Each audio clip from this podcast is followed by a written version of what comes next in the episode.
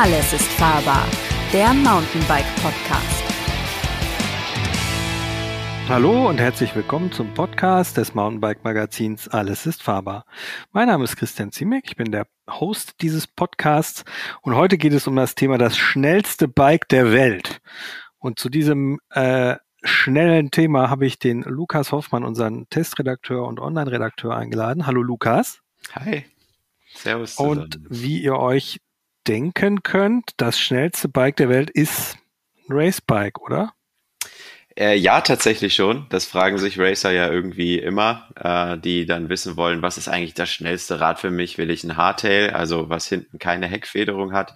Oder will ich ein Fully mit vorne und hinten Federung? Ähm, wie ist das Rad gestaltet?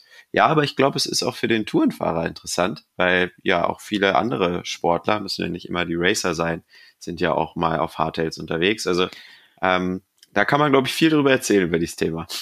Also das wäre auch meine erste Frage gewesen, inwiefern ist denn der Test? Ich meine, äh, Racebikes ähm, sind ja einerseits so ein bisschen eine spezielle Kategorie, weil Racen ist jetzt nicht äh, jedermanns äh, Anspruch beim Mountainbike-Fahren sofort, aber inwiefern ist das übertragbar auf andere Kategorien?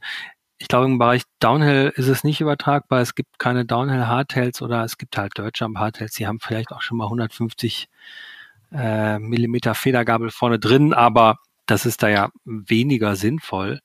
Deshalb ja, ja wobei es auch spaßig sein kann. Ja, so ein, so ein Enduro-Hardtail mit 160 Millimeter bin ich neulich mal gefahren. Wir hatten mhm. das Thema ja neulich auch schon hier, das Rose Bonero zum Beispiel. Das hat ja auch 150 Millimeter, wenn, wenn ich jetzt äh, nicht ganz daneben liege, oder 140. Mhm. Also man kann natürlich auch bergab mit Hardtails total viel Spaß haben. Also äh, müssen nicht immer die Racer sein, aber natürlich ist es da am meisten zu Hause, sage ich mal, das Hardtail. Mhm. Aber wäre das dann auch zum Beispiel, also ich meine, wir kommen jetzt gerade so ein bisschen vom Kurs, aber wäre das jetzt auch schon, äh, würdest du sagen, man könnte das auch auf solche Kategorien übertragen, euren Test? Ähm, das ist, glaube ich, ein bisschen schwierig, weil wir ja wirklich einen Cross-Country-Test gemacht haben, also mhm. hoch und runter. Ähm, und ich glaube, bei anderen Kategorien gilt ja ein bisschen mehr, ähm, ja, die Zeit einfach bergab. Also ich hm. sag mal, ein Downhill World Cup Racer würde nie auf die Idee kommen, mit einem Hardtail zu fahren. Da wirst du niemals gewinnen.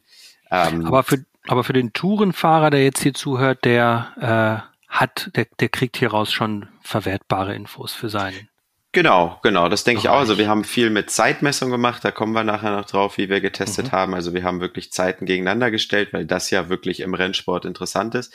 Aber oft ist es natürlich auch so, dass nicht immer das schnellste Rad auch das lustigste ist. Und das finde ich bei so, äh, wenn wir noch mal kurz im Bereich Enduro, Hardtails und Co. bleiben, da ist man vielleicht dann bei der Zeit nicht der Allerschnellste auf dem Trail oder bergab in irgendeiner Sektion. Aber ich glaube, auf so einem Hardtail musst du halt viel mehr arbeiten und hast äh, dadurch auch nur Mordspaß. Und darauf kommt es vielen Bikern ja auch drauf an, ähm, die einfach halt Spaß wollen. Und ich denke, deswegen ist es da auch berechtigt, dass viele Leute auf dem Hardtail sitzen. Hm.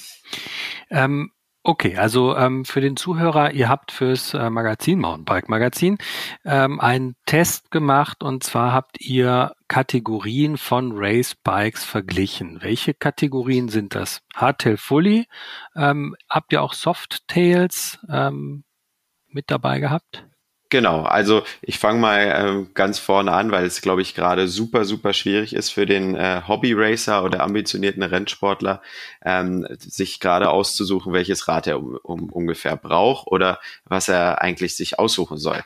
Weil gerade ähm, so viele neue Räder auf den Markt kommen und so viel diskutiert wird, was eigentlich das Allerschnellste ist, ähm, dass man da schon mal ein Fragezeichen hinter, hinterm Kopf haben könnte.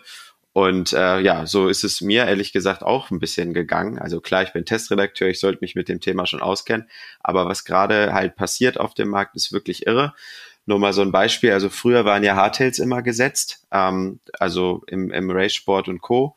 Dann kamen die Fullies dazu, ähm, die ja wirklich in der letzten Zeit viel dominiert haben, speziell im, im Profi-World Cup ist eigentlich fast jeder mittlerweile auf dem Fully gefahren Warum war das so? Weil die Strecken halt einfach immer technischer, anspruchsvoller geworden sind und man deswegen halt einfach ja ein Fully wirklich brauchte, um überhaupt zu gewinnen. Äh, ja, und die letzten Jahre waren dann davon geprägt, dass die Industrie tatsächlich viele spannende Räder auf den Markt gebracht hat, muss man echt so sagen, ähm, die so ein bisschen aus dem Rahmen gefallen sind. Also erstmal war da das Track Superkaliber, wird wahrscheinlich der ein oder andere Racer oder auch ähm, ja begeisterter Mountainbiker gesehen haben. Es ist ein sehr spektakuläres Rad, wo der Dämpfer quasi ins Oberrohr integriert ist. Und Track hat quasi versucht, die, äh, ja, die besten Dinge aus beiden Welten, also aus Hardtail und Fully in einem Rad zu kombinieren. Ähm, das hat erstmal total für Furore gesorgt. Im letzten Jahr ist das Scott Spark rausgekommen, was jetzt auf 120 Millimeter Federweg setzt. Früher waren mehr oder weniger immer 100 vorne hinten gesetzt. Ähm, ja, also da passiert gerade ganz viel in der Kategorie und dass man da sich jetzt fragt, welches Rad brauche ich eigentlich? Ich will eigentlich nur Rennen fahren und Spaß haben. Mhm. Äh, das ist natürlich klar und das wollten wir halt herausfinden. Aber warum ist das Track Superkaliber jetzt sozusagen ein Hybrid aus der Welt Hardtail und Fully? Weil letztlich ist es, hat es ja einen Dämpfer ähm, genau, es hat einen Dämpfer, aber es hat halt deutlich weniger Hub. Also es hat nur 60 Millimeter in Anführungsstrichen mhm. am Heck und versucht, wie gesagt, dadurch viel Traktion zu generieren und auch die Geometrie ist ja schon eher in die, ähm, in die Hardtail-Richtung. Also sehr mhm. steil, sehr kurz. Das Rad ist generell sehr flink, also wirklich für so einen Rennkurs wie gemacht. Ja, und ähm, du hast es schon gesagt, das sind da quasi mehrere Kategorien schon und wir haben dann quasi vier Kategorien uns gesucht und da jeweils zwei Räder für eingeladen für diesen Test. Also Hardtails, klassische Cross-Country-Fullies mit 100 Millimeter vorne und hinten. Mhm. Dann eine Kategorie Down Country haben wir die genannt, auch wenn der äh, ja dieser Begriff so ein bisschen polarisiert. Das sind einfach diese Räder, die ich gerade schon angesprochen habe, mit 120 Millimeter Vorder äh, Federweg vorne und hinten und viel mhm. flacheren. Geometrien und dann halt so eine Spezialkategorie, wo unter anderem auch dieses Track Superkaliber dabei ist, weil das kannst du eigentlich nicht so richtig einordnen, nicht in die Fullies mhm. und nicht in die Hardtails. Das geht halt seinen eigenen Weg. Ähm, ist das auch, sind das Flexstreben bei dem Rad dann? Genau, das machen mittlerweile ja. aber alle so. Heißt, die mhm. Kettenstreben ersetzen quasi die, den hinteren äh, Lagerpunkt am, am Horstlink-Lager oder am Hinterbau sozusagen. Und da ähm, arbeitest du einfach mit Carbonflex, also dass sich der Rahmen da ein bisschen verwindet. Du sparst dadurch halt das Lager und es ist ein bisschen leichter nochmal. Auch beim 120 Millimeter ähm, Scott Park? Mhm, ja, die machen ah, ja, das mittlerweile okay. auch so. Ähm, mhm. Das ist sogar ja, sehr anerkannte ähm, Technologie mittlerweile. Selbst das Specialized Stump Jumper mit 130 mhm. Millimeter macht das so. Also da ist tatsächlich mit Carbonbaukunst äh, ist da schon viel möglich und das hält tatsächlich auch. Zeigen unsere mhm. Dauertests dann auch. Also ich bin es mal gefahren auf einer Canyon-Präsentation, das ist aber schon ziemlich lange her. Und das war da, glaube ich, das erste von Canyon mit flexenden Streben. Das war ja, war schon eher ein bisschen straff, fand ich. Ja, also gut, so als Racer will man es auch ein bisschen aber straff machen, aber mittlerweile funktioniert das echt so gut. Also mhm. das ist das ist echt irre, genau. Jetzt ist natürlich äh, bei Messungen immer ähm, die Frage, was, äh, wo kommen die Zahlen her? Ähm, äh, und da kommt natürlich auch der Faktor Mensch rein. Wer waren denn die Testfahrer? Ja, um das natürlich auszuschließen, ähm, also man hört schon, glaube ich, raus, es ist ein sehr, sehr aufwendiger Test gewesen. Ich, ich fange mal an, was wir gemacht haben. Also wir haben, wie gesagt, diese acht Räder, also zwei Räder aus vier Kategorien, haben wir ähm, ja in unser Mountainbike-Bus eingeladen und dann habe ich mich ähm, in Richtung Norddeutschland auf die Reise gemacht, äh, nach Bad Salzdetfurt, das ist in der Nähe von Hildesheim, unweit von Hannover, weil dort ein permanenter Cross-Country-Kurs gebaut wurde ähm, jetzt für die deutsche Meisterschaft, die dort vor ein paar Wochen stattgefunden hat. Und das Coole ist halt, dass dieser Kurs da komplett aus dem Boden gestampft wurde und auch permanent befahrbar ist. Mhm. Äh, heißt, ich muss mich jetzt nicht irgendwie danach richten, dass da gerade zufällig ein Rennen ist. Ich darf da legal testen. Also das war schon mal äh, eine wichtige Sache für uns. Und dann haben wir auf diesem Kurs haben wir den halt eingeteilt in verschiedene Sektoren, um halt dort herauszufinden, wie schnell die Räder da sind. Wir haben diese Sektoren dann mit Zeitmessung versehen. Also haben richtig, wie man es aus den Rennen kennt, äh, ja eine Transponderzeitmessung dabei gehabt mhm. und die dann verschiedene Zeiten, wie gesagt, auf diesem Track genommen hat. Mhm. Und dann hast du ja eben schon gefragt.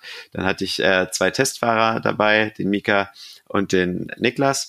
Und die beiden sind tatsächlich selber im World Cup, aber auch in der Bundesliga echt äh, stark unterwegs. Und die hatten dann ja die Aufgabe, die Räder dann über den Kurs zu prügeln, über mehrere Runden ähm, mhm. so dass wir halt verschiedene Zwischenzeiten nehmen konnten. Also es musste jetzt nicht eine Runde, die sitzen musste, sondern wir haben die Durchschnittszeiten genommen und um auch sicherzustellen, dass die zwei Herrschaften da auch äh, vergleichbare Leistungswerte in die Pedale treten, haben wir die Räder noch äh, jeweils alle mit Garmin Wattmesspedalen ähm, ausgestattet, mhm. so dass man dann sagen kann, okay, es ist ungefähr vergleichbar. Es ist jetzt nicht so wie mit einem Auto, wo du auf den Nürburgring fährst und da einfach alles äh, rausholst aus dem Auto und dauerhaft auf dem Gaspedal stehst. Das geht natürlich ähm, nicht, weil wir dann auch mhm. einen langen Testtag hatten.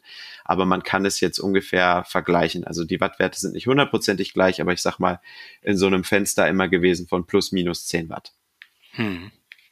Und ähm, wie sieht die Strecke da aus in Bad Salzdetfurt? Ich dachte ja immer, das wäre irgendwie ein Scherz von Harald Schmidt, diese Stadt. Aber es gibt sie wirklich. Es gibt sie wirklich. Nein, es ist eine super coole Strecke. Ähm, ja, also Bad Salzdetfurt hat eigentlich schon ein bisschen Tradition, was so im Cross-Country-Sport angeht. Ganz oft wurde da schon die deutsche Meisterschaft schon ja ausgetragen. Und jetzt mhm. ist da so ein kleiner Bikepark gebaut worden, der Bike- und Outdoor-Park ähm, wo man übrigens auch ganz cool äh, ja andere Trails fahren kann. Gibt es einen Familienflow-Trail, aber halt auch so ein Dirt-Jump-Bereich. Ähm, genau, und dort wurde jetzt extra ähm, dieser Cross-Country-Kurs gebaut und wie der Name schon sagt, es ist sehr äh, ja, Cross-Country-Style-mäßig gemacht. Also du hast viele kurze Anstiege unter anderem ist aber auch ein langer Anstieg drin, ähm, sehr knackigen Downhill, wo Sprünge sind, ein Rockgarden. Also man kann sich das schon fast ein bisschen vorstellen wie so ein World Cup Kurs. Mhm. Natürlich nicht ganz so hart und nicht so ein super krasser technischer Anspruch, aber man kommt da schon auf seine Kosten und die Räder waren da auch durchaus gefordert. Mhm. Ja. Und, mh. und ähm, wenn man jetzt das vergleichen würde, ähm, wie die Leistung der Fahrer über die Runden sich entwickelt hat, das habt ihr letztlich mit der Wattmessung überwacht. Genau, und zwar ist halt Weil wichtig. Man könnte ja sagen, okay, der ist jetzt langsamer, liegt es vielleicht daran, dass er müde geworden ist oder ist das Rad jetzt langsamer? Ähm, wir haben es tatsächlich so gemacht, dass wir vorher so viel getestet haben und ähm, dass wir auch zu dritt auf die Runde gegangen sind, um wirklich zu schauen, dass die ähm, von Anfang an mit Wattwerten fahren, die sie auch durchhalten können über so einen langen ah, Tag. Also mhm. wir haben, äh, wir, die sind da jetzt nicht irgendwie mit 400, 500 Watt äh, hochgekocht, sondern es waren tatsächlich so Normalized Power Werte von, ich glaube so 240 Watt. Das ist schon recht amtlich, aber mhm. die beiden sind echt fit und und schaffen das dann auch über einen kompletten Tag zu fahren. Ich muss jetzt gerade mhm. mal gucken, nee, so knapp 190 Watt im, im Schnitt haben sie getreten. Mhm.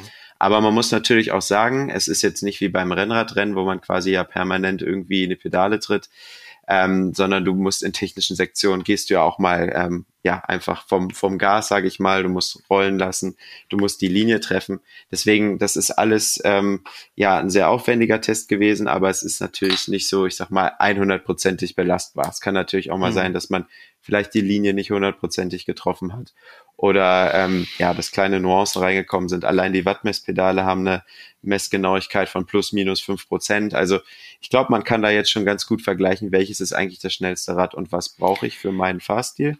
Aber es ist halt ja nicht ein hundertprozentiger Test, wo du sagen kannst, das ist genau so äh, reproduzierbar. Es ist ja auch einfach so, dass man, dass man mit einem Rad ähm, nicht, also mit einem anderen techn also technisch anders aufgebauten Rad vielleicht gar nicht die gleiche Linie fahren kann, die man mit einem anderen Rad fahren würde. Genau, genau. Und das war auch sehr interessant. Ähm, wir hatten es ja eben schon, wir hatten Hardtails dabei, die tatsächlich im Downhill natürlich ein bisschen Zeit verloren haben gegenüber der Fullies, aber wo die mhm. Testfahrer auch gesagt haben, boah, wir haben jetzt mal versucht, so schnell es geht, wirklich diese Linien zu treffen und ähm, ja, nach vier Runden waren die beiden so fertig, weil die gesagt haben, boah, was du ja in Haltemuskulatur einfach investieren musst. Und dann hatten sie danach ähm, die, das nächste Duell, also sie sind immer Hardtail, Hardtail gegeneinander gefahren und Fully, Fully gegeneinander, also dass man das auch vergleichen kann.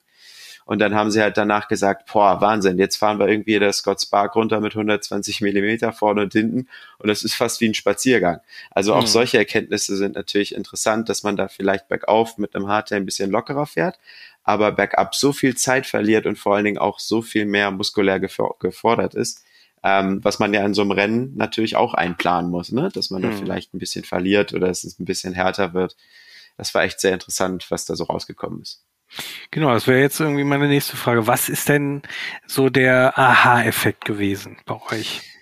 Also erstmal war es ähm, sehr interessant, weil wir diese vier Sektoren wirklich so ein bisschen so ausgewählt haben, dass äh, jede Kategorie eigentlich so ein bisschen ihre Paradedisziplin haben müsste. Also es gibt ja schon, sage ich mal, Erkenntnisse, ähm, wo man schon aus Erfahrungswerten so ein bisschen weiß, welches Rad wo wie schnell sein müsste.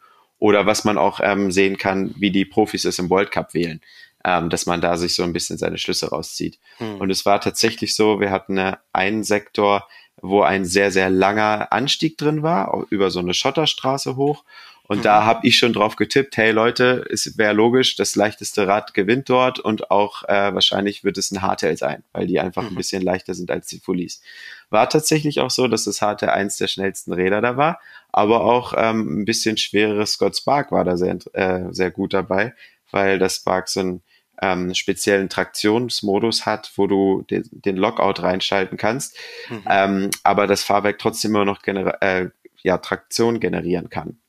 Und ähm, so ganz viele kleine Nuancen war es. Du hast schon gesagt, was war der Aha-Effekt? Was richtig interessant war in dem langen Downhill, wie im Vorteil man tatsächlich ist, wenn man eine Dropper-Sattelstütze hat, also eine Vari-Sattelstütze, die man Höhen mhm. verstellen kann. Ähm, da hatten wir zum Beispiel zwei Räder dabei, die hatten keine Dropper-Post. Ähm, aber dafür viele andere halt und ohne Dropper Post hast du so viel Zeit verloren. Also das sind teilweise fast sieben bis acht Sekunden gewesen ähm, in den verschiedenen Sekt Sektoren. Also solche kleinen Dinge machen da einen großen Unterschied. Ich bin natürlich jetzt ein bisschen unfair und äh, habe den Test, den ihr gemacht habt, vorliegen. Mhm. Ähm, du hattest jetzt gesagt, das Canyon, äh, das, das Hardtail war das schnellste bergauf und mhm. das etwas schwerere Fully ähm, war sozusagen an Platz zwei, weil es ja auch diesen Traction Mode hat. Aber das wiegt ja auch nur 200 Gramm mehr. Welches also jetzt? Das, das Scott Spark liegt bei 10,3 und das Canyon bei 10,1 Kilo. Genau, ja. Aber ich finde, da muss man halt auch immer noch mal in Relation setzen, was man dafür halt alles geboten kriegt.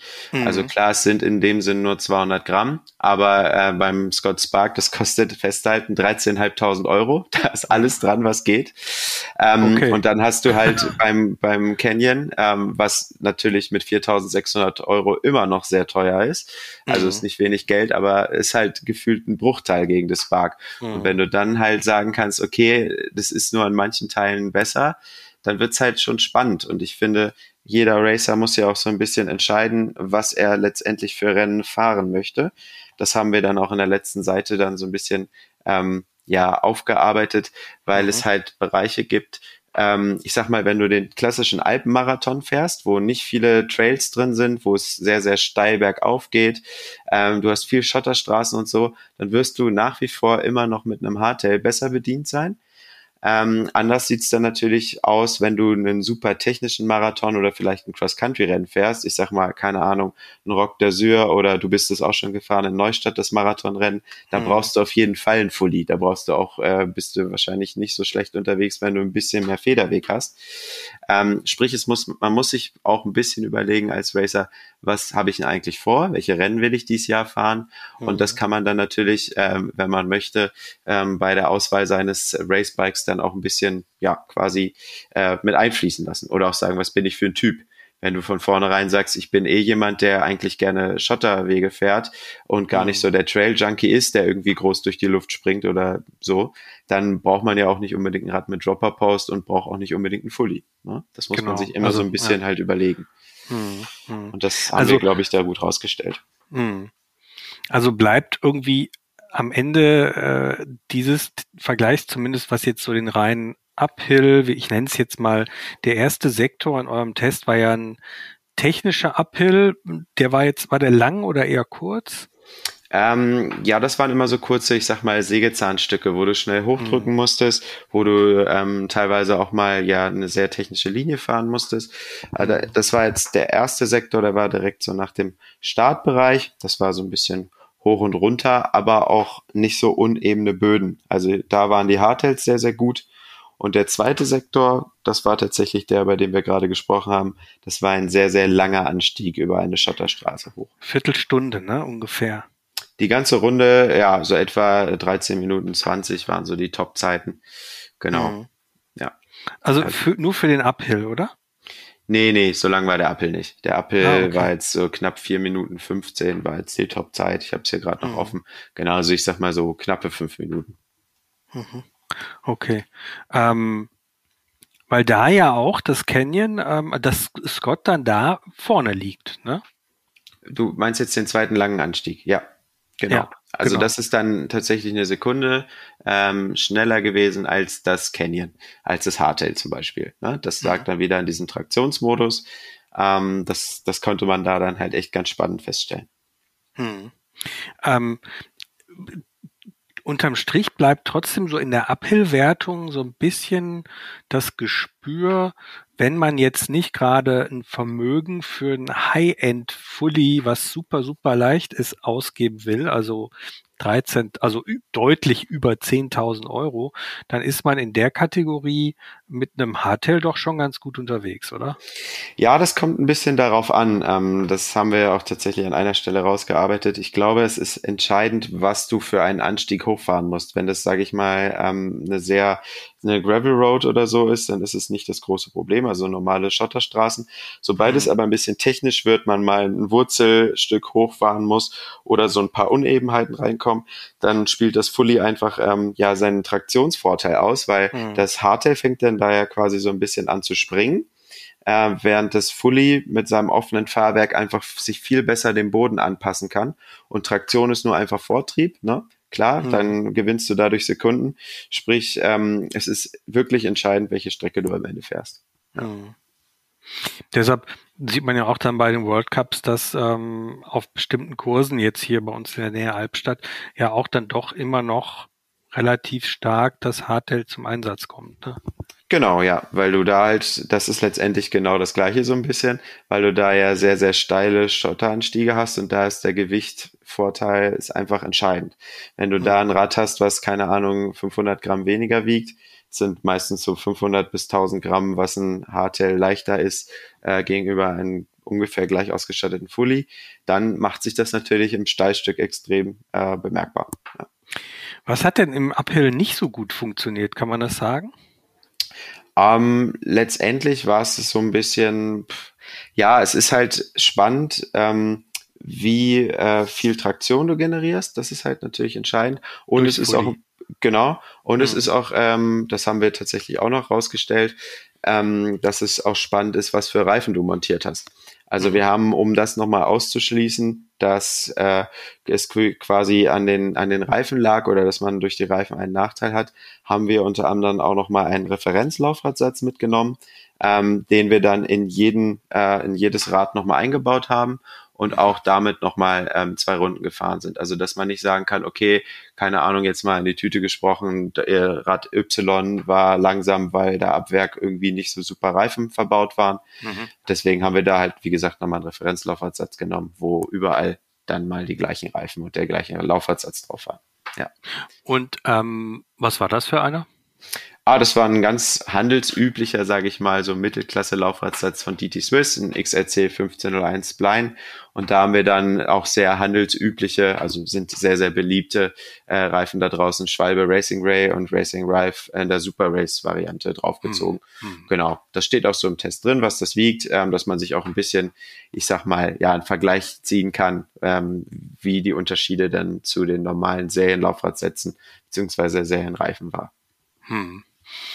Du hast gerade schon das Feedback der ähm, Racer, also der Profi-Racer auch so ein bisschen mal angerissen. Hatten die denn auch sozusagen so einen Aha-Effekt, dass sie gesagt haben, das hätten wir jetzt ohne diese Test-Vergleichsgeschichte gar nicht irgendwie herausgefunden mit unseren Rädern? Ja, es war schon sehr spannend für die beiden. Ähm, ja, weil sie testen natürlich schon öfter bei uns mal mit, aber ähm, es ist schon interessant, wenn du dann wirklich diesen Back-to-Back-Test hast und wirklich die Runde dann ein paar Mal den ganzen Tag fährst und dann wirklich merkst, boah, in dem und dem Strecken, in der, in der Streckensektion habe ich total Probleme, äh, mit dem Rad die Linie zu treffen oder oh, das fährt er ja wie von Geisterhand hoch ähm, dass du da halt einfach diese Unterschiede so rausfahren kannst. Das, äh, da hatten die beiden echt super viel Spaß. Und ähm, ja, vor allen Dingen auch diese Unterschiede der, der Federwegsklassen, dass du wirklich merkst, auch wenn es nur 20 Millimeter Hub sind ähm, oder dass es, keine Ahnung, ein Grad flacherer Lenkwinkel sind, dass, dass, dass sich das wirklich stark bemerkbar macht und du dann in manchen Bereichen halt Vorteile hast oder vielleicht auch manchmal Nachteile. Ne? Also mhm.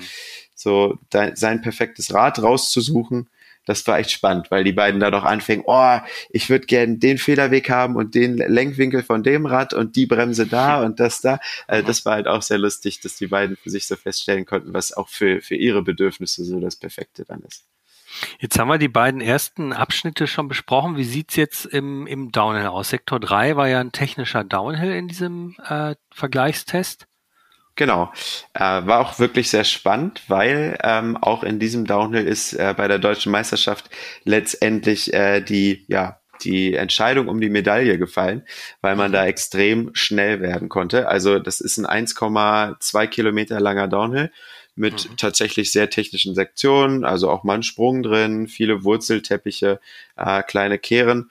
Und ja, die äh, sind die besten, äh, also das Scott hat da eine Bestzeit von 1 äh, 27 rausgefahren auf diesem Streckenteil. Also das ist schon echt eine Wucht. Ähm, und dann können das schnell mal 13 Sekunden sein, äh, die dann als Lücke aufgehen. Also das Cannondale zum Beispiel ohne Dropper Post war ein Hardtail. Ähm, das verliert dann tatsächlich in dem Streckenteil 13 Sekunden auf das Scott. Und das ist natürlich schon ein Brett, 13 Sekunden an jeder Runde zu verlieren, nur ohne Dropper, nur äh, mit Hardtail. Ähm, ja, da muss man sich, wie gesagt, dann echt gut überlegen, auf welcher Strecke man welches Rad einsetzt, wenn man sich diesen Luxus dann leisten, kann. Ja, also einmal, einmal auf welcher Strecke man welches Rad einsetzt, aber ich denke die ganze Zeit ja auch so daran, ähm, dass äh, also so, so ein Test, der viel Messwerte erhebt und, und guckt, welches ist denn jetzt das schnellste Konzept, geht ja auch so ein bisschen davon aus, hier, das ist das schnellste, also als Idealergebnis käme ja raus, pass auf, wir haben gemessen, das hier ist das schnellste Rad, Punkt. Und äh, was aber dann natürlich immer noch fehlt, ist äh, der Fahrertyp, der da ja drauf sitzt und mindestens 50 Prozent ähm, der Geschwindigkeit ausmacht. Äh, genau. Und es ja. kann ja sein, dass du irgendwie sagst, äh, ich bin, ich habe mit Downhill, also runterfahren, ist mir alles zu, zu heftig. Äh, ich weiß, dass ich da meine zehn Sekunden verliere. Dafür hole ich bergauf mit meinem Hardtail oder mit meiner speziellen Reifenkombi, hole ich 15 Sekunden rein und dann ist mir egal, ob ich die äh, 10 Sekunden bergab verliere, weil ich bin nicht immer noch fünf Sekunden schneller. So ungefähr. Klar, absolut. Also mhm. das, das soll deswegen auch nicht jetzt irgendwie was ersetzen oder sagen, dass man unbedingt dieses Rad haben muss. Mhm. Das für uns war es halt natürlich auch ein Anspruch auf diesem, genau diesem Track zu sagen, welches da das schnellste Rad ist. Also mhm. vielleicht haben wir es jetzt auch ein bisschen übertrieben, dass wir sagen, das ist das schnellste Rad der Welt. Es ist auf diesem Kurs da das schnellste Rad unseres, mhm. äh, unseres Tests nun mal gewesen. Ne? Und ich würde jetzt mich auch mal weit aus dem Fenster lehnen und sagen, dass, äh, dass dieses Rad, was am Ende gewonnen hat, ich verrate jetzt mal nicht, welches es ist, ähm, dass das Noch tatsächlich nicht. auch in, genau, in vielen Bereichen das allerschnellste Rad sein wird. Aber man natürlich schauen muss, wie sieht am Ende äh, der Track aus und was habe ich irgendwie auch vor. Also ähm, es kann natürlich dann auch sein, wenn ich einen Alpenmarathon fahre, dass ich mit genau diesem Rad, äh, wenn die Downhills nicht so technisch sind, äh, dann natürlich wieder Zeit verliere und ein anderes Rad das schnellste sein könnte. Für uns mhm. war es halt nur wichtig, dass jeder so sich ein Beispiel nehmen kann, wo welches Rad in welchem ja, in welchem Gebiet punkten kann und es dann einfach ähm, für sich einordnen kann, äh, wie oft er solche Rennen fährt oder was so sein Use Case ist, sage ich mal, und sich dann hoffentlich da ein bisschen heranziehen kann ähm, und unseren Test heranziehen kann und sagen kann, okay, dann brauche ich wohl Rad XY und das andere kommt für mich nicht in Frage, weil ich fahre sowieso nicht so. Ne? Sind denn die Testfahrer auch auf beidem unterwegs gewesen immer? Also sind die oder sind das pure Hardtail oder Fully-Fahrer? Ähm, die haben tatsächlich ein bisschen gewechselt, also wie, wie fast jeder Racer, äh, der ein bisschen aufs Budget schauen muss, wie wir das ja mhm. eigentlich alle am Anfang äh, immer mussten oder vielleicht auch viele müssen.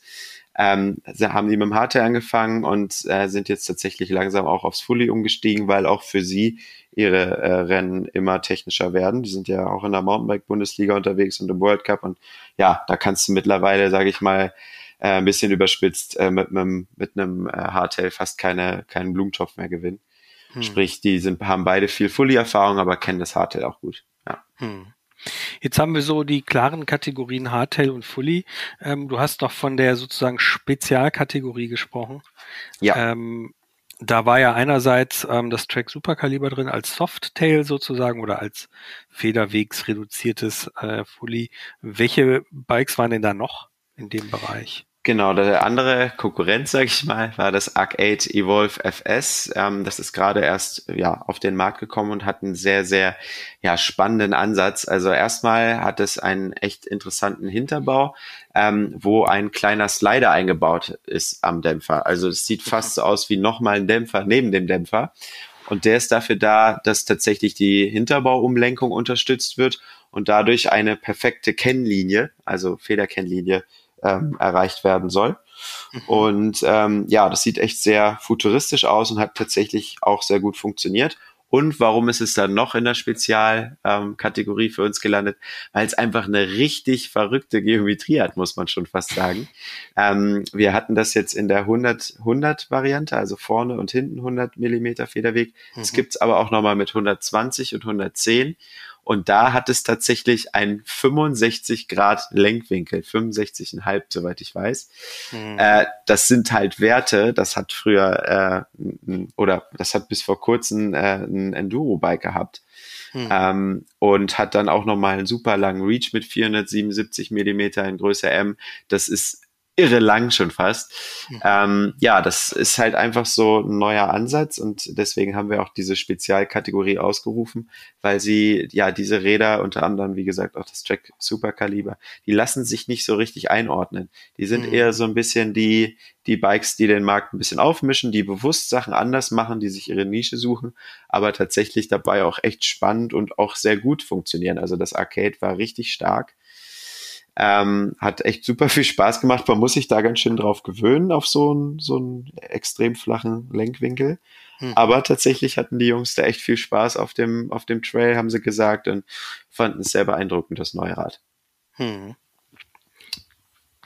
Was wäre denn jetzt sozusagen deine Wahl nach so einem Test, wenn du sagst, äh, also das Problem ist ja immer so ein bisschen, dass die, dass die Racer sich so immer aus der Affäre ziehen, dass sie sagen, na ja, welches mein das beste Rad ist, entscheide ich, wenn ich vor Ort bin oder beziehungsweise vorher, weil ich dann ja weiß, auf welchen Track ich mich sozusagen einstellen muss. Ähm, aber was wäre sozusagen aus dem Testgefüge, was wir da haben, also Hardtail, Cross Country Fully mit 100 Millimeter Federweg, ähm, Down Country Fully mit 120 und die zwei Spezialisten, die so ein bisschen neue Ansätze verfolgen, Arcade und Track. Ähm, was wäre für dich so, angenommen, du hättest, müsstest dich jetzt für ein Racebike entscheiden, weil ich glaube auch viele unserer Zuhörer ähm, äh, ja. sagen sich, naja, ich hätte gern irgendwie ein Rad, mit dem ich irgendwie alles machen kann. Das ist ja vollkommen legitim. Also ich meine, genau, wer kann das auch schon irgendwie zu sagen, oh, heute ist der Track dran, dann nehme ich das Rad. 10.000 genau. Euro. Ja, ja, das ist halt vollkommen absurd. Also man muss sich ja eigentlich auf ein Rad einschießen. Genau. Und ja. ähm, da würde ich halt einfach sagen, dass man sich ein Rad sucht, was irgendwie alles ganz gut kann und überall eine ganz gute ähm, ja, äh, Figur abgibt. Aber man muss es natürlich auch so ein bisschen an den Fasti, wie gesagt, ähm, koppeln. Das hatten wir schon mal gesagt. Ich mhm. glaube, dass die allermeisten Racer tatsächlich immer noch mit einem klassischen 100, 100 Millimeter Rad äh, gut bedient sind. Mhm. Ähm, das waren in unserem Fall das äh, Stoll M2 und das äh, Santa Cruz Blur die auch tatsächlich immer noch eine, ich sag mal, klassischere Geometrie haben. Also die sind dann nicht so extrem im Lenkwinkel oder im Reach wie gerade das Arcade. Die haben dann äh, um 68 Grad Lenkwinkel, so ein Reach von 440 in Größe M. Das finde ich ist tatsächlich immer noch so das puristische Racebike, wie man sich vorstellt. Das ist immer noch sehr quirlig, sehr verspielt. Mhm. Du kannst damit trotzdem noch guten Trail runterkommen. Ähm, vielleicht ähm, dann nicht die absolut extremen Trails, für die man mehr Hub haben wollen würde, aber äh, mal Hand aufs Herz, die meisten Racer, die da draußen unterwegs sind und mal einen mehr oder minder anspruchsvollen Marathon fahren, ähm, ja, die fahren halt, glaube ich, einfach nicht so krass auf den Trails, wie es jetzt Nino Schurter tut, der ähm, 120 Millimeter Federweg braucht. Ähm, und da mit seinem Scott Spark durch irgendwelche äh, ja, Rock Gardens ballert. Ich glaube, das ist too much, weil man muss natürlich bei dieser ganzen Bergab ähm, ja, bei dieser Backup-Potenz, sage ich mal, auch immer dazu rechnen, dass das dann auch schwerere Parts sind. Also wenn du mehr Hub in der Federgabel hast, die stabiler gebaut ist, dann wiegt das mehr. Wenn das Rad halt noch eine Dropout-Post drin hat, dann wiegt das natürlich auch mehr. Und am Ende sind Racer ja auch immer verschrien, auf jedes Gramm zu schauen, hm. äh, was ja irgendwie auch berechtigt ist, wenn man den ganzen Spaß halt äh, den Berg hochschleppen muss. Ähm, und deswegen würde ich, glaube ich, tatsächlich für die meisten immer noch sagen, kauf dir ein Rad, äh, kauf dir ein Fully, was äh, 100 Millimeter vorne und hinten hat und du bist glücklich. Aber was tatsächlich für mich der Aha-Effekt war, war tatsächlich, du brauchst auf jeden Fall mittlerweile eine Dropper-Post da drin. Das macht dir das Leben einfacher. Du bist am Berg nicht signifikant langsamer. Das sieht man in unseren Tests auch, dass die, die Räder ohne äh, Dropper-Post jetzt nicht den irgendwie weggefahren sind am Berg, weil sie 300 Gramm leichter waren. Mhm. Und ich glaube, damit hat man dann schon tatsächlich ein Rad, wo man mehr oder minder jedes Rennen mitfahren kann und äh, vor allen Dingen überall Spaß hat. Wobei man auch sagen muss, also Santa Cruz, Blur und Stoll M2 sind ja jetzt auch keine Sonderangebote. Ne? Also die nee, das ist klar. Das ist oberhalb klar. der ja. 10.000 Euro knapp. Ähm, genau. Wenn man dann sich das, ähm, das Spark anguckt, das liegt dann mit über 13k dann schon im wirklich äh, naja, sagen wir mal schon eher unverschämt. Ja, das ist zumindest komplett äh, out of space jetzt, natürlich. Ja, deswegen haben mal, wir auch ähm, noch mal hinten rein ähm, im, im letzten Teil, wo wir tatsächlich auch noch mal ähm, für unsere Leser empfehlen wollen, was, wo, welches das schnellste Rad ist letztendlich, haben wir da auch noch mal Räder rausgesucht, die, sage ich mal, wirklich bezahlbar sind ähm, die natürlich immer noch ähm, halbwegs Geld kosten, dass man damit auch race ready ist. Ich sag mal, man möchte ja nicht mit einem super schweren Rad äh, da ein, ein Rennen äh, bestreiten. Die liegen dann schon noch in der knappen 4000 Euro Liga, aber natürlich nicht so komplett out of space wie unsere Luxusflitzer, äh, die wir da im Test hatten. Ja. Also gibt's auch ein Down Country Fully mit 120 Millimetern, das gibt's auch äh, unter 13.000. Ja, natürlich. Na klar. Das, also das ist da ja die Frage. Das ist ja jetzt die Frage, okay, ich bin die nur Schurter, ich ähm, kann mir irgendwie ein 120 Millimeter Rad leisten. Es wiegt quasi nicht mal mehr äh, als ein Hardtail, kostet aber halt ein Vermögen und kann ich mir eigentlich nur als Profi leisten. Aber ja. es gibt ähm, sozusagen diese drei Kategorien. Wir nehmen jetzt mal die, die nicht spezial sind, nehmen wir die jetzt mal so uns vor Augen. Also Hardtail, klassisches ähm, Cross Country Fully mit 100 und Down Country Fully 120. Ähm, die gibt's auch im mittleren Preissegment. Genau, wie gesagt, das schlagen wir hinten ähm, in unserem Test, also auf der letzten Seite, wenn ihr das Heft vor euch liegen habt, nochmal die, ähm, ja, die bezahlbaren Varianten vor. Also uns ist natürlich auch klar, dass das jetzt hier die absolute Creme de la Creme ist, die wir im Test hatten. Um uns ein bisschen zu verteidigen, es war super schwierig, diese ganzen äh, Räder zu bekommen. Ihr habt es wahrscheinlich mitbekommen, es gibt unheimliche äh, ja, Lieferprobleme gerade in der Radbranche. Und ich sag mal, die, äh, die Räder, die so 4000 Euro kosten, die sind hoffentlich bei euch da draußen, liebe Leser. Die habt ihr nämlich schon gekauft, die habt ihr hoffentlich erhalten. Und deswegen können viele Hersteller uns diese Testmodelle nicht zur Verfügung stellen und schicken dann ganz gerne mal für solche Tests natürlich so das Beste, was geht, ähm, weil die Räder traditionell nicht so krass nachgefragt werden und die Hersteller natürlich auch ein bisschen zeigen wollen, was alles so geht. Und uns war es halt in diesem, in diesem Vergleich auch wichtig, ähm, oder was heißt wichtig, wir wollten auch ein bisschen zum Träumen anregen. Das ist fast so wie, boah, wir testen den Ferrari auf, der, auf dem Nürburgring. Das kann auch kein Normalsterblicher machen oder nur ganz wenige Ausgewählte. Ähm, deswegen haben wir uns auch gesagt, klar, das ist super teuer und das können sich wahrscheinlich sehr wenige leisten. Ähm, aber wir wollen einfach mal zeigen, was technisch möglich ist und äh, auch ein bisschen zum Träumen anregen. Hm. Aber man kann das natürlich alles auch runterbrechen, um da nochmal kurz dran zu bleiben. Also nur, ja. man muss ja nicht das 13.000 Euro Spark nehmen. Man kann das Rad auch, klar, das sind dann immer noch äh, 5.000 Euro, 4.000 Euro. Ähm, aber man kann die Räder auch alle, also jedes Rad, was wir im Test hatten, in ein bisschen erschwinglicher kaufen. Das ist klar. Bisschen erschwinglicher heißt? Ähm, das ist jetzt die Frage jetzt für jedes Rad, aber auch ein Canyon äh, Exceed, was wir dabei hatten, das Hardtail, wir hatten es eben schon davon, das kann man tatsächlich ab 2000 Euro im Online-Shop auch kaufen, mit mhm. einem ungefähr vergleichbaren Rahmen, gleicher Geometrie, ähm, vielleicht dann ohne Dropper Post, aber letztendlich geht es da dann schon los. Ja, und da gilt ja auch immer so ein bisschen der Gedanke, was man jetzt äh, beim Erstkauf nicht dran hat, das kann man sich dann nachher von der Verwandtschaft oder von der Familie zu Weihnachten schenken lassen. Ganz genau, ganz genau. genau dann ist man auch schneller wieder zu Hause. Ja. ähm, Nochmal eine Frage zu den Geometrien. Ähm, wie sieht das da momentan so bei den Hardtails aus? Hat sich da, ähm, ich denke jetzt so an den Zuhörer, der sagt, ich bin eher so Hardtail-Fahrer und äh, höre mir den Podcast jetzt gerne an, um auch mal zu wissen, ob sich da, ob ich mir jetzt auch irgendwie einen 120 mm Down Country Fully kaufen muss. Stelle aber fest, nee, nee, irgendwie ist schon Hardtail meine Kategorie. Wie sieht's da aktuell mit den Geometrien aus? Sind die völlig anders als früher oder ist das schon auch noch das verspielte ähm, Rad geblieben, was es mal war.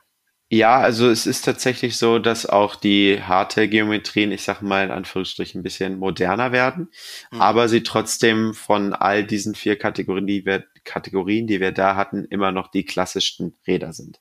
Also die Lenkwinkel werden deutlich flacher, das sehen wir schon. Ich sag mal, früher waren ja immer so um die 70 Grad ähm, gesetzt.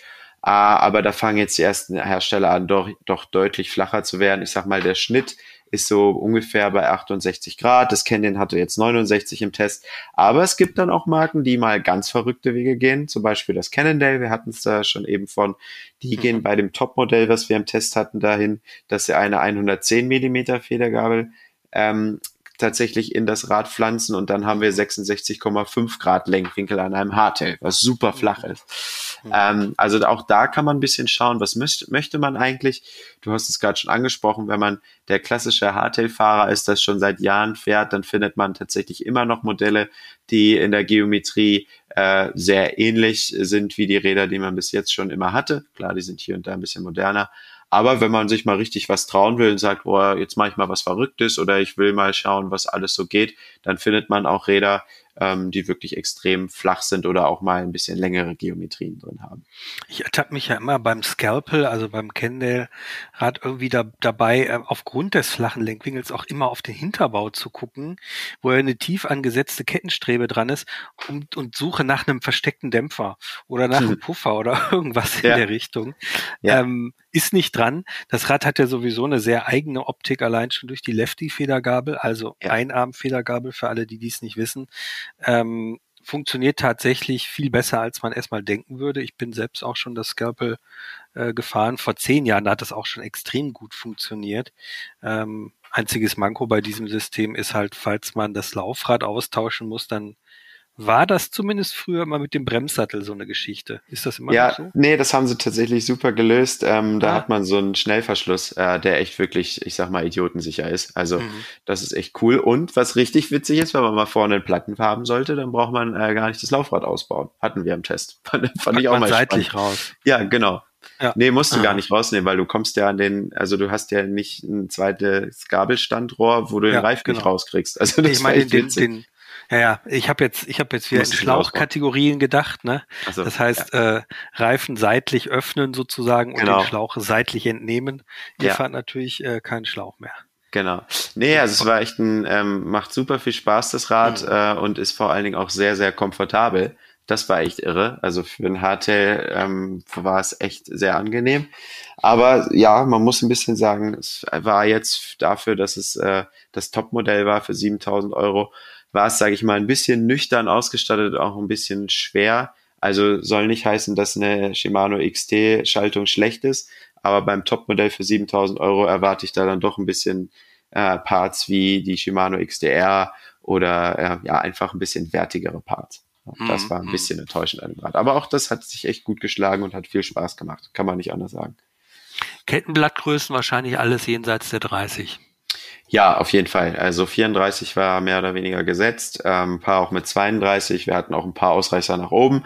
Arcade hat es scheinbar äh, bei dem Testrad, was sie extra für uns aufgebaut haben, gut mit uns gemeint und hat 36 Zähne montiert. Oder haben sie es aber besonders gut gemeint? Die haben es gut gemeint. Also die Jungs meinten, puh, 34 hätte uns auch gereicht. Die mussten ganz schön drücken.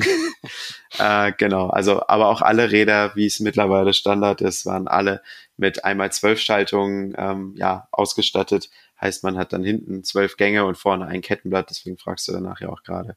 Mhm. War auch spannend, viel elektronische Schmankerl zu finden. Also äh, wir hatten viele elektronische Schaltungen im Test. Äh, die SRAM Access war da doch sehr omnipräsent. Mhm. Oder auch so Dinge wie am Giant, da war das äh, total spektakuläre Fox Live Live ähm, Fahrwerk dran, also ein elektronisch kontrolliertes Fahrwerk, äh, was tatsächlich mit mehreren Sensoren ähm, ja einen Bruchteil von Sekunden oder Hundertsteln misst, was gerade auf dem Trail los ist und passt dann tatsächlich ja ein bisschen äh, den, das Fahrwerk dann drauf an. Auch das hat sehr gut funktioniert. Also echt eigentlich jedes Rad kann man sich äh, genau anschauen, weil man immer irgendwo Dinge findet, die besonders sind, die herausstechen. Und auch deswegen, äh, liebe Leser, wenn ihr das Heft noch nicht habt, dann holt es euch gerne. Es gibt es am Kiosk ähm, aktuell. Und äh, ja, schaut gerne mal rein, sind viele coole Räder, äh, die man sich echt auf der Zunge zergehen lassen kann. Da wollte ich sowieso noch mal fragen. Ich meine, das Fox Live Vibe System macht viel, ähm, viel Rummel um äh, Technik und ähm, funktionsweise hochtechnisches äh, System. Giant macht's ein bisschen erschwinglich mit seinem, mit seinem Anthem. Das ist ja dann, das könnte deutlich teurer ausfallen, ist aber noch bei knapp 8000. Ähm, ist, ist, ja, aber ne, ja, ja. Live war, nee, war sonst. Ist absolut ähm, Hightech und war sonst immer für die Sub- äh, oder für über 10.000 Euro Räder reserviert, diese Technik. Tausender Grenze. Ist das ja. messbar schneller? Ähm, es ist nicht messbar schneller, aber es hat tatsächlich aus dem Giant, was auch so ein bisschen Übergewicht hat und eigentlich das gleiche Problem hat wie das Cannondale, dass es, ich sag mal, eher durchschnittlich ausgestattet ist. Also auch mhm. da haben wir Shimano XT-Bremsen, die um Gottes Willen super funktionieren und auch Shimano XT äh, Schaltwerkskomponenten, die auch klasse sind, keine Frage. Aber wie gesagt, an einem 8000 Euro Rad erwarte ich da dann doch irgendwie die XTR. Und deswegen ist es tatsächlich das schwerste Rad im Test gewesen, das Giant, mit 11,3 Kilo. Das sind dann schon mal ein Kilo Differenz zu dem Scott Spark zum Beispiel oder zu den ganzen Hardtails. Und das macht sich tatsächlich in manchen Dingen bemerkbar. Aber ich glaube tatsächlich dran, ich äh, sage jetzt mal die These, dass das Live-Fi viele Dinge für das Giant noch gerettet hat. Also, mhm. dass es äh, trotz des leichten Übergewichts ähm, noch sehr schnell war und das Giant war in vielen Segmenten tatsächlich eins der schnelleren Räder und hat sich da echt ganz gut geschlagen. Trotz, wie gesagt, des bisschen Übergewicht. Jetzt haben wir beim, beim schwersten Rad äh, kurz Halt gemacht. Verrätst du auch, was das schnellste ist, oder? Wir können es gerne machen. Also es ist tatsächlich äh, am Ende doch äh, auch vielleicht ein bisschen wenig überraschend für den einen oder anderen, der den, das Preisschild sieht. Es ist tatsächlich das Scott Spark am Ende gewesen, was tatsächlich in vielen äh, Kategorien oder in vielen Segmenten äh, dominiert hat. Speziell im Downhill war das echt unschlagbar. Ähm, aber es hat auch irgendwo in vielen Bereichen war es jetzt nicht absolut top, aber es war immer so souverän in den Top 3 zu finden in der schnellsten Bikes. Und overall war es einfach ja das beste, komfortabelste und äh, auch vor allen Dingen spaßigste Rad. Kann man nicht anders sagen. Also da haben sich die Jungs dann nach Feierabend drum geprügelt, wer das Rad äh, übers Wochenende mit nach Hause nehmen darf. Für ähm, den Zuhörer als Info, es ist aber auch natürlich das astronomisch teuerste, das haben wir schon mal Eben. gesagt. Ähm, wenn ihr jetzt herausfinden wollt, was sozusagen noch bezahlbar ist, aber auch super schnell, dann müsst ihr euch schon das Heft kaufen. Also es ist die August-Ausgabe, die 08 2022. Ähm, aber vielleicht kannst du, Luki, äh, Lukas, noch mal ganz kurz, vielleicht angenommen, es gäbe den Wert Geschwindigkeit zu Euro. Also mhm. so sowas wie Preis-Leistung im Sinne von Geschwindigkeit. Ähm, was würdest du sagen, welches System, du musst da jetzt kein Bike nennen, aber welches System hat so das beste Preis zu Geschwindigkeit Verhältnis? Also wenn man dann äh, die, die Zeit in Trainingszeit investieren kann oder beziehungsweise ähm, ein bisschen schaut, dass man einen fitten Rücken hat, dann sind es, glaube ich, nach wie vor weiterhin die Hardtails, die mhm. unschlagbar sind, weil sie sind einfach deutlich günstiger als Fullies. Ist ja ganz mhm. logisch, was nicht dran ist, äh, kostet nun einfach auch nicht. Oder der Dämpfer, allein, dass der gespart wird, ähm, kann man sich einfach ja viel, viel Geld sparen. Äh, und da würde ich tatsächlich in unserem Fall äh, zu dem Exit raten, weil mit der Dropper Post kann man sich tatsächlich bergab noch relativ gut halten. Ähm, man kann ein bisschen relaxter auf dem Rad stehen und den ein oder anderen Schlag mit aktiver Fahrweise dann schon mal entgehen. Mhm. Und äh, ja, das hat auch die, haben auch die Zeiten gezeigt, dass das Exit auch tatsächlich sehr, sehr schnell ist. Ähm, und tatsächlich ja typisch Versender, ne? wenn man wenn man das möchte, wenn man sich vorstellen kann, das Rad online zu bestellen und sich selber aufzubauen, dann kann man einfach einen extremen Preisvorteil rausholen, weil Versenderbikes von Radon oder von Rose zum Beispiel, auch von Canyon, äh, einfach immer ein bisschen günstiger sind als die Händlermarken. Und äh, ja, deswegen würde ich echt zu dem, zu dem Exit, glaube ich, raten. Also da kannst du für wenig Geld schnell Rad fahren und kriegst echt viel geboten. Nochmal eine kurze Frage. Wie viel Zeit lag denn auf die, auf die Runde gerechnet zwischen dem schnellsten und dem langsamsten Rad? Hast du das? Ja, ah. das müsste in der Zeitübersicht, ich habe es jetzt auch gerade nicht im Kopf, ähm, mhm. reiche ich dir gleich nach. Also ja, das war echt ähm, tatsächlich auf eine Runde gesehen dann auch gar nicht so viel. Es waren sicherlich nur ein paar Sekunden, aber das summiert sich natürlich. Also zum Beispiel auf dieser Strecke äh, für die deutsche Meisterschaft wurden fünf Runden gefahren und wenn das dann in jeder ähm, Runde quasi ja ein paar Sekunden sind, dann, ja. dann läppert sich das natürlich. Also ich, also ich habe es, glaube ich, hier gefunden, mhm. 35 Sekunden. Ja, genau. Auf eine Runde, das ist aber schon eine Menge. Ja, das ist eine Menge. Ja. Also da äh, wird man ja irgendwann schon wieder überrundet, so ja. ungefähr. Nach, genau. äh, ja, ja. Nach, sechs, nach 26 Runden. ja, ähm, ja, erstmal herzlichen Dank ähm, für diese Einblicke in Messtechnik, in den aufwendigen Test. Ähm, spannend auch zu sehen, dass alte äh, Racehasen oder auch junge Race-Fahrer äh, äh, da noch ähm, den ein oder anderen Eye-Opener erlebt haben. Ähm, jetzt wissen wir natürlich auch, warum Nino Schurter andauernd gewinnt oder Eben, gewonnen genau. hat. Muss am Rad liegen. es muss am Rad liegen. Genau. Äh, alles andere wird überbewertet. Es ist einfach nur das Material, was ihn so schnell macht. Jetzt haben wir es. Jetzt ist er entlarvt. Genau. Ja. Ja, ähm, dann würde ich sagen, ähm, wenn euch der Podcast gefallen hat, dann ähm, abonniert ihn hier, wo ihr ihn gehört habt. Ähm, ihr könnt ihn auch auf anderen Kanälen äh, hören, wie Spotify, dieser Apple, iTunes, äh, iTunes Podcast heißt, glaube ich, Apple Podcasts, Google Podcasts etc. pp. Überall, wo es Podcasts gibt. Ähm, ja, folgt uns äh, dem Mountainbike Magazin auf Facebook, Instagram und Co. Kauft euch natürlich das Magazin. Wir sind das Orangene Magazin. Ihr findet es am Kiosk oder ihr könnt es euch als Abo nach Hause liefern lassen. Ähm, wie gesagt, wir haben gerade über einen Test gesprochen, der in der Ausgabe 8, also August 2020 stattgefunden hat. Ähm, und wenn ihr Kommentare, Anregungen, Wünsche zu unserem Podcast habt, schreibt uns an podcast.mountainbike-magazin.de. Äh, nicht vergessen, alles ist fahrbar, auch mit einem super leichten XC Hardtail. Gerade dann, so sieht's aus. Genau. Und dann ist man auch günstig unterwegs. Ja. In diesem Sinne, bis zum nächsten Mal und tschüss. Okay, ciao. Alles ist fahrbar. Der Mountainbike Podcast.